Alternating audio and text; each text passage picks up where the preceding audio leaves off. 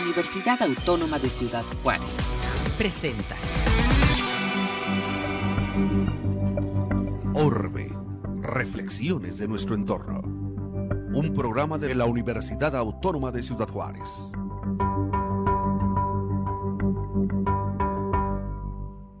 Hola, ¿qué tal? Buenos días. Bienvenidos a su programa Orbe, Reflexiones sobre nuestro entorno. Yo soy Adrián Vázquez, coordinador del Centro de Ciencias Atmosféricas y Tecnologías Verdes en el Instituto de Ingeniería y Tecnología de la Universidad Autónoma de Ciudad Juárez. El día de hoy queremos charlar con usted, platicar con usted sobre un tema que las Naciones Unidas han, han designado como como el Día eh, Mundial por la Justicia Social para Todos. Esto es el día 20 de febrero, está designado como, como ese día.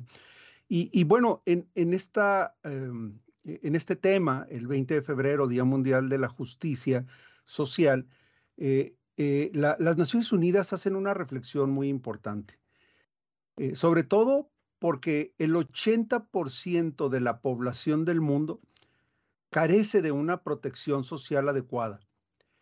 Y desde luego, algo con lo que de alguna manera todos podemos estar relacionados es sobre la enorme eh, asimetría, es decir, la diferencia entre, entre los más vulnerables y marginados contra los que están en mejor posibilidad. Eh, y desde luego, eh, pues en este año en particular, se reflexiona sobre el efecto que tuvo la pandemia en, la sociedad, en las comunidades y cómo para muchas personas esto todavía no ha pasado.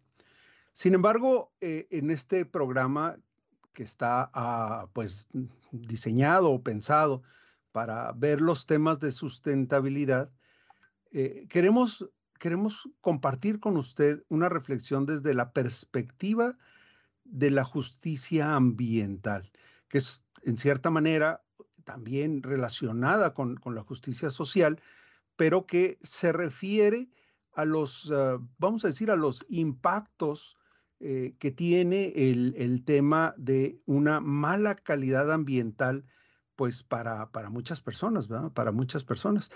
Y, y, bueno, pues yo con mucho gusto quiero decirles que el día de hoy, pues estamos de manteles largos porque nos acompaña eh, una persona que, es verdaderamente un experto en estos temas de medio ambiente y sociedad.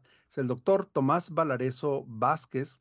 Eh, él, es, él, es, pues él, es un biólogo de formación de la Universidad de Monterrey, la Autónoma de Nuevo León, pero eh, pues tiene una licenciatura también en ciencias políticas, una maestría en desarrollo regional en el COLEF en Tijuana y, es doctor en estudios urbanos por la Universidad Autónoma de Ciudad Juárez con una especialidad en estudios fronterizos eh, por el COLEF, en estudios de México y Estados Unidos, la frontera.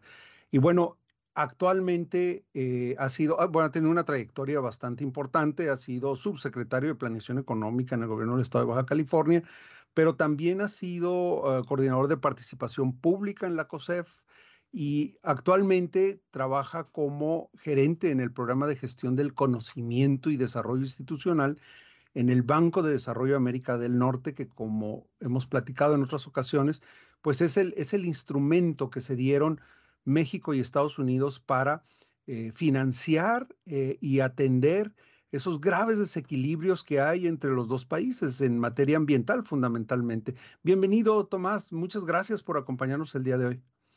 al, contrario, muchas gracias a ustedes. Es un mérito que ustedes tomen los temas con la seriedad que, estás planteando porque son evidentemente muy necesarios. Pues, pues bien, el, el, tema aquí es cómo, cómo podemos explicar de una manera, o más o menos, cómo podríamos eh, encuadrar tu trayectoria personal con el tema de la justicia ambiental. ¿Cómo, caíste, digamos, en esta, en esta dinámica? Pues hace mucho, hace mucho tiempo no me preguntaban así, y la respuesta que yo he venido construyendo, porque al final del día uno también se va preguntando cómo es que estoy aquí o, o en esta circunstancia. Y porque no todo el destino son las coyunturas que, que vas aprovechando, sino siempre hay algún algún camino que de alguna manera tú empezaste a tomar en algún momento de tu vida. Bueno, yo soy de la generación de niño, muy niño, yo le he llamado en relación con el medio ambiente, generación flipper. Se recordarán el programa de este delfín, un programa estadounidense, en donde se veía muy románticamente el tema de lo ambiental.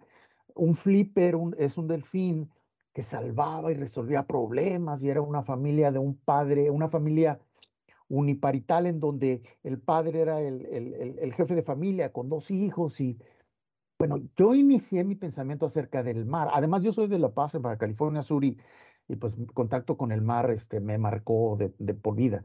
Entonces, yo decía que yo inicié como un, un, generación flipper, pero en los setentas, ya estando yo entrando a la secundaria, me tocó la suerte de que ya Cousteau se estableciera en la Bahía de la Paz por un año, en aquel famosísimo barco de investigación Calipso. Perdón, para nuestro público, nomás decirles, porque obviamente estamos hablando ya con otras generaciones también, ¿verdad? Jacques Cousteau es eh, el, es el, es el investigador emblemático de los mares.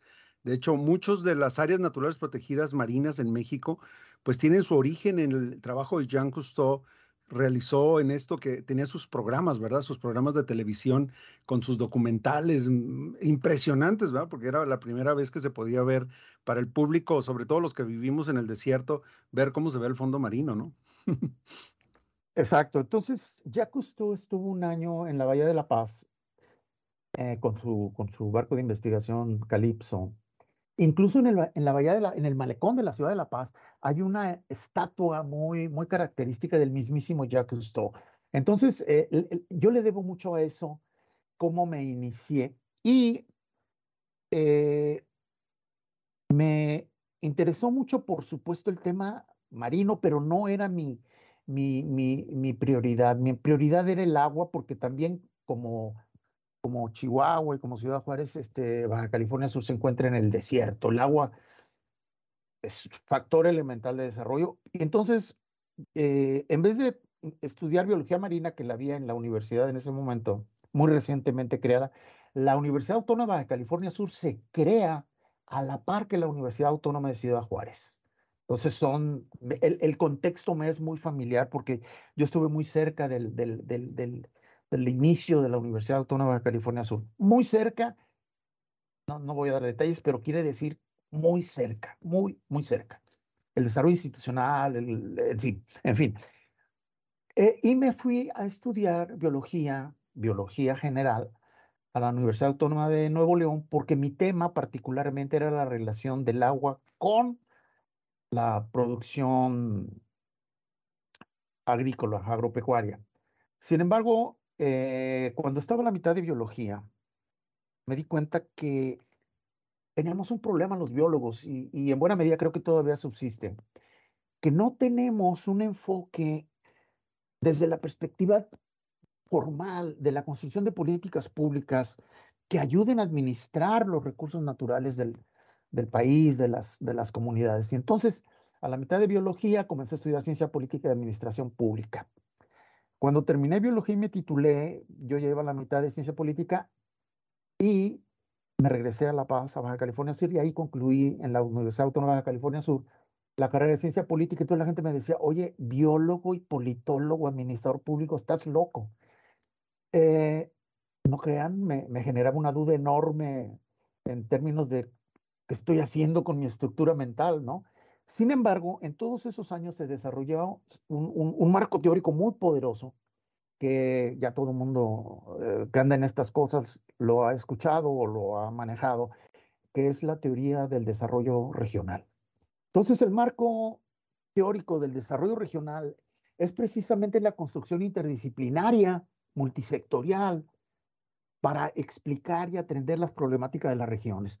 Y afortunadamente, había una maestría en eso, en una institución que en ese momento estaba adquiriendo un, prestigio enorme, que era el Colegio de la Frontera Norte con, con sede en Tijuana. Apliqué y todo muy bien, pero además tuve la enorme fortuna que el presidente del colegio, un, un investigador, un académico, un intelectual de primera talla, que incluso aquí en UACJ tiene una cátedra que se llama Cátedra Jorge Bustamante. Entonces, el doctor Jorge A. Bustamante fue mi, fue mi maestro, pero fue mi director de tesis. Y, entonces, eh, pues era pues, una gran suerte. Cuando terminé esto, regresé de nuevo a, mi, a, mi, tierra. Yo ya me iba a ir al doctorado a Francia, siguiendo el tema de la relación turismo-desarrollo. Y me pidieron de favor, y yo me sentía muy comprometido con la universidad, que estuviera eh, suplantando un año sabático de un profesor que además había sido mi maestro. Y me quedé un año porque me dijo el doctor Bustamante, quien era mi tutor para dirigir el doctorado, que no pasaba nada, se me quedaba un ratito. Pues ese ratito se convirtieron más en tres años porque a la vuelta de unos meses el nuevo rector me designó director de la Escuela de Ciencia Política y Administración Pública. Entonces, sin quererlo, estaba construyendo las dos disciplinas que convergían en mi maestría en atender el tema tan complejo que es la realidad cuando entra de por medio el gobierno y el medio ambiente. Yo, a la vuelta de eso. Sí, te, te, decía que yo, yo creo que esas son de las cosas que, que probablemente en la vida profesional de muchos de nosotros han hecho han hecho cambios, o sea, no es una planeación tan, y esto es también algo importante para los jóvenes que nos escuchan, esto no es algo que muchas veces son premeditados, ¿verdad? Que tenemos una ruta crítica de lo que vamos a hacer con nuestra carrera profesional. Vamos cayendo en ciertas coyunturas que nos van llevando y nos van formando y desde luego pues vamos descubriendo un llamado que a lo mejor no teníamos capacidad de descubrir eh, en otra ocasión. Eh, y, bueno, desde luego, eso te llevó a donde estás ahorita, ¿no? Dentro del Banco de Desarrollo de América del Norte, antes en la COSEF, y desde luego, esto hubo, no... hubo un intermedio que me marcó profundísimamente.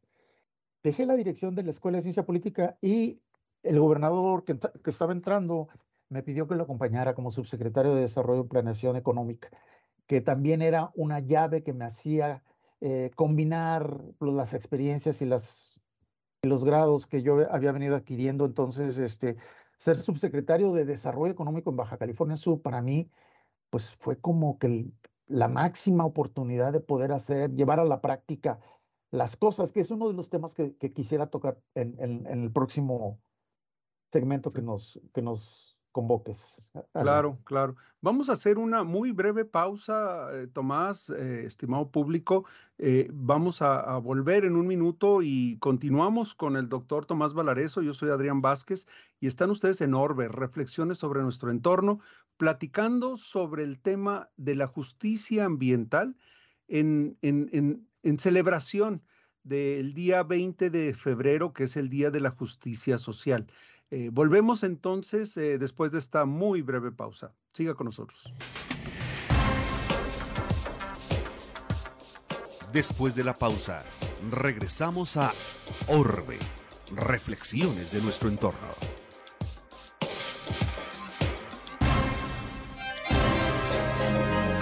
Orbe, reflexiones de nuestro entorno. Continuamos.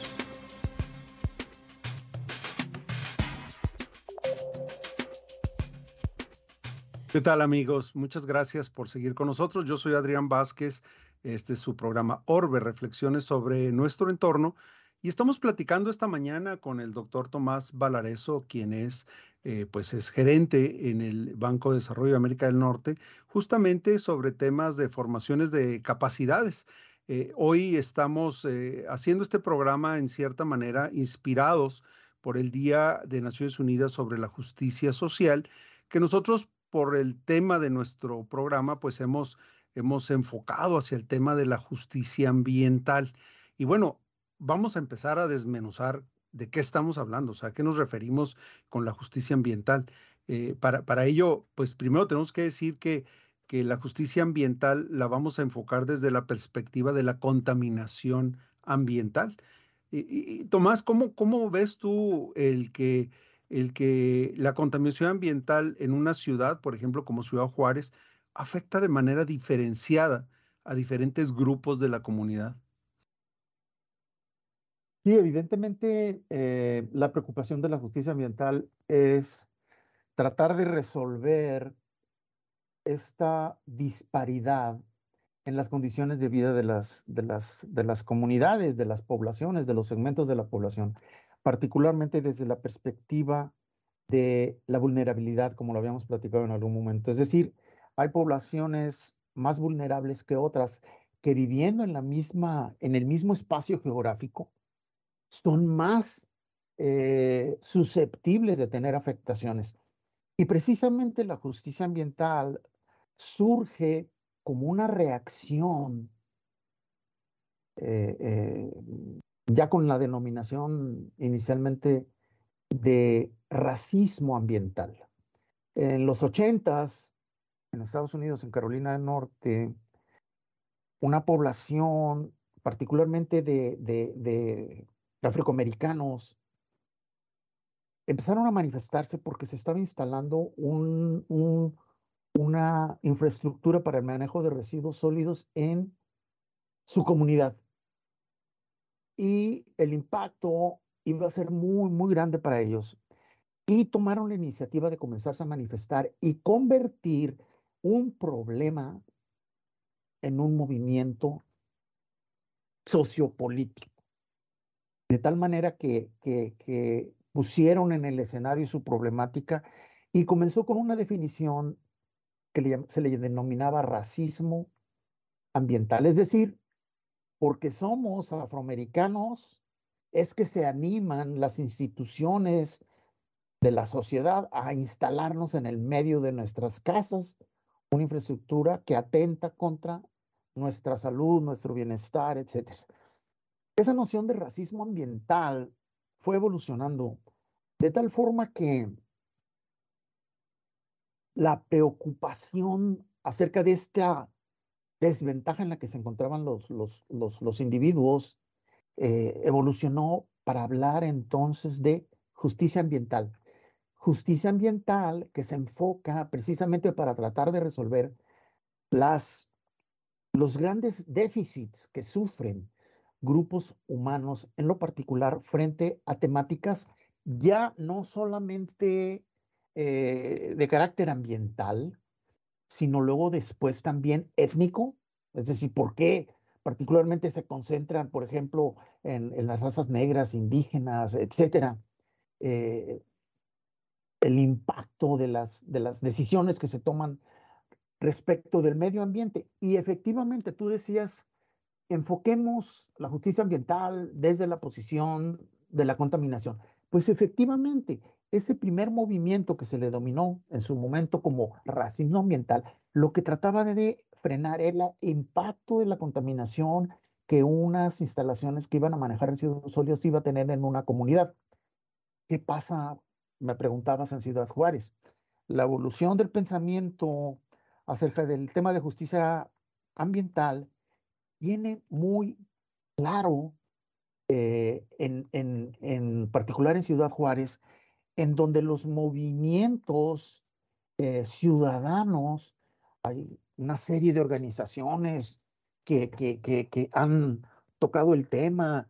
Eh, seguramente, tú, bueno, tú formas parte de un grupo que toca el tema de la calidad del agua, perdón, de la calidad del aire en la cuenca de Paso del Norte, etcétera. Hay, hay muchos temas que tienen que ver, por ejemplo, con el agua, en fin, Ciudad Juárez es, yo que conozco afortunadamente, particularmente todas las ciudades de la frontera México-Estados Unidos, las ciudades mexicanas, eh, yo creo que Tijuana y Ciudad Juárez son unos, unas concentraciones urbanas en donde particularmente la toma de conciencia de los ciudadanos ha hecho evolucionar la preocupación, sí del tema ambiental, pero también de la injusticia que sufren los grupos eh, ciudadanos en particular, que yo creo que es la gran aportación que está haciendo la justicia ambiental, porque el tema de la justicia ambiental no solamente ya se toca el tema, como decíamos,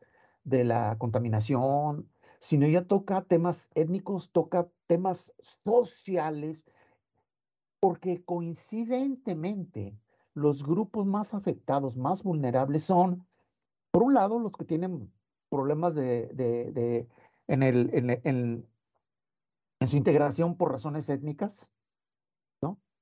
Pero, digo, también tenemos que, que, valorar aquí el que, sobre todo en la, en la frontera, pues hemos tenido, o sea, esto no, no surge de manera espontánea, sino que ha sido parte de un proceso, de un desarrollo de muchos años, en el cual pues eh, hemos tenido olas de migraciones muy importantes en condiciones que, como bien dices, pues, pues no encuentran un espacio para vivir, eh, eh, se terminan por segregarse, ¿no? A espacios vulnerables, a espacios, pues no con, sin infraestructura, sin capacidad, sin, sin, bueno, todavía tenemos mucha sección de nuestra ciudad que todavía no tiene pavimento, otras que no tienen todavía agua potable o drenaje.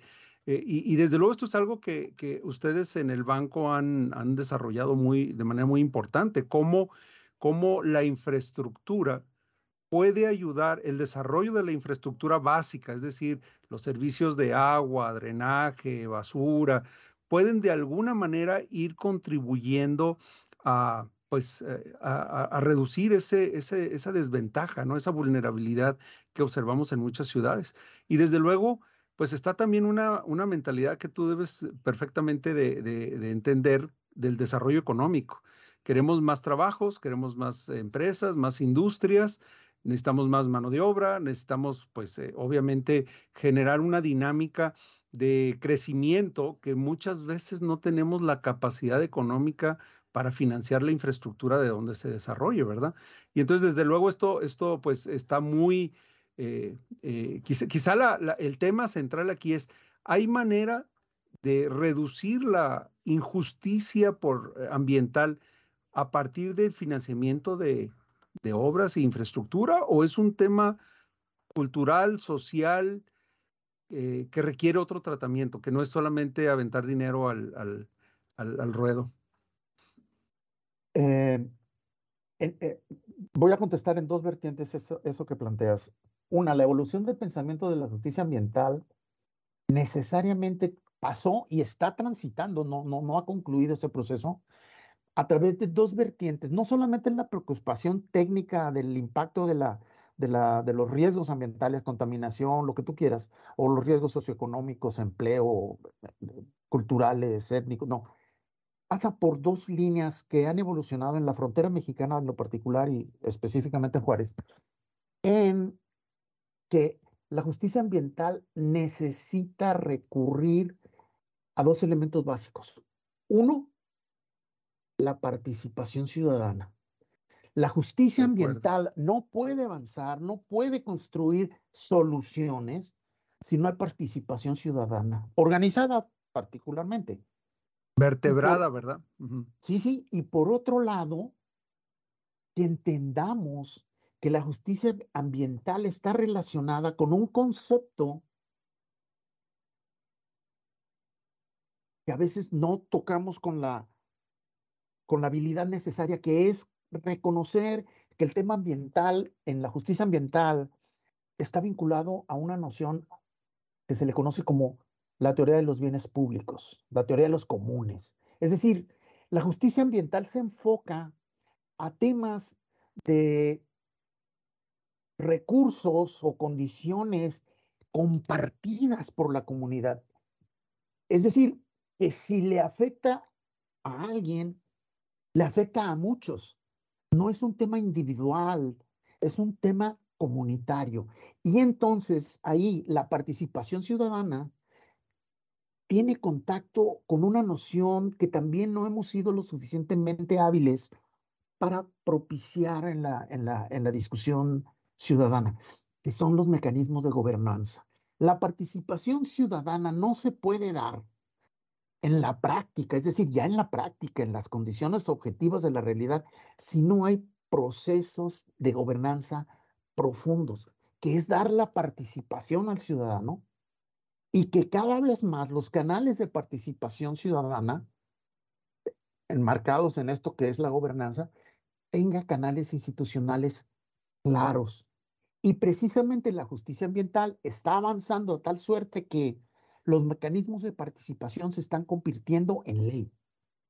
Fíjate que esto que estás diciendo me parece, me parece grandioso, ¿no? El, eh, y, yo quiero eh, pues llevar esta, esta reflexión a nuestro auditorio en el sentido de que, como ya lo hemos hablado en varios programas y en varias ocasiones, el tema, el tema ambiental eh, no es un tema que necesariamente es una, es una política que viene de arriba hacia abajo. O sea, necesitamos eh, que también haya una participación organizada en la sociedad. Y bueno, pues esto desde luego nos invita a todos a involucrarnos en los problemas de nuestra comunidad, a ser parte de esos problemas de comunidad a nuestro nivel, ¿verdad? O sea, no, no, no, no, estamos diciendo aquí que todo el mundo tenga que meterse de activista e irse a amarrar algún árbol o cosas por el estilo, sino realmente estamos hablando que pues desde, desde espacios como son nuestro barrio, como son los comités de padres de las escuelas, como son pues inclusive en nuestras comunidades religiosas, en nuestras comunidades este, eh, eh, sociales eh, de, diferente naturaleza, ¿verdad? De intereses, pues que desde ahí hagamos una participación realmente más, pues una, efectiva. pues, pues nos toca despedir el programa, mi estimado Tomás. El tiempo, el tiempo vuela. Esta es una charla que sin duda merece, pues, ¿qué diríamos? A lo mejor un, una mañana entera, ¿verdad? Para, para hablar del tema desde diferentes ángulos y con la profundidad mínima necesaria. Pero lo, importante ahorita eh, es que quisiera terminar con una eh, invitación a los jóvenes que estén interesados en ir a la universidad, cómo la universidad nos puede abrir un espectro. Eh, en alguna ocasión me decía Tomás, es que este es un tema multidisciplinario transversal. O sea, no importa qué carrera vayan a estudiar, lo importante es que en su visión, en su enfoque profesional, siempre tengan esta, esta visión de lo social y de lo importante que es el, atender a las personas que viven en condición de vulnerabilidad. Tomás, yo te agradezco muchísimo el que nos hayas acompañado el día de hoy. Ha sido un excelente programa y pues, pues eh, muchísimas gracias por tu participación. Al contrario, muchas gracias y, y pues siempre a la orden y atento a cualquier invitación futura para seguir discutiendo estas cosas. Y a nuestro público, pues les damos las gracias por habernos sintonizado una vez más aquí en Orbe, Reflexiones sobre nuestro entorno. Yo soy Adrián Vázquez, coordinador del Centro de Ciencias Atmosféricas y Tecnologías Verdes en el Instituto de Ingeniería y Tecnología de la Universidad Autónoma de Ciudad Juárez. Este es un programa que realizamos con el apoyo y con el ánimo de UACJ Radio y les damos las gracias por haber estado con nosotros esta semana. Orbe reflexiones de nuestro entorno.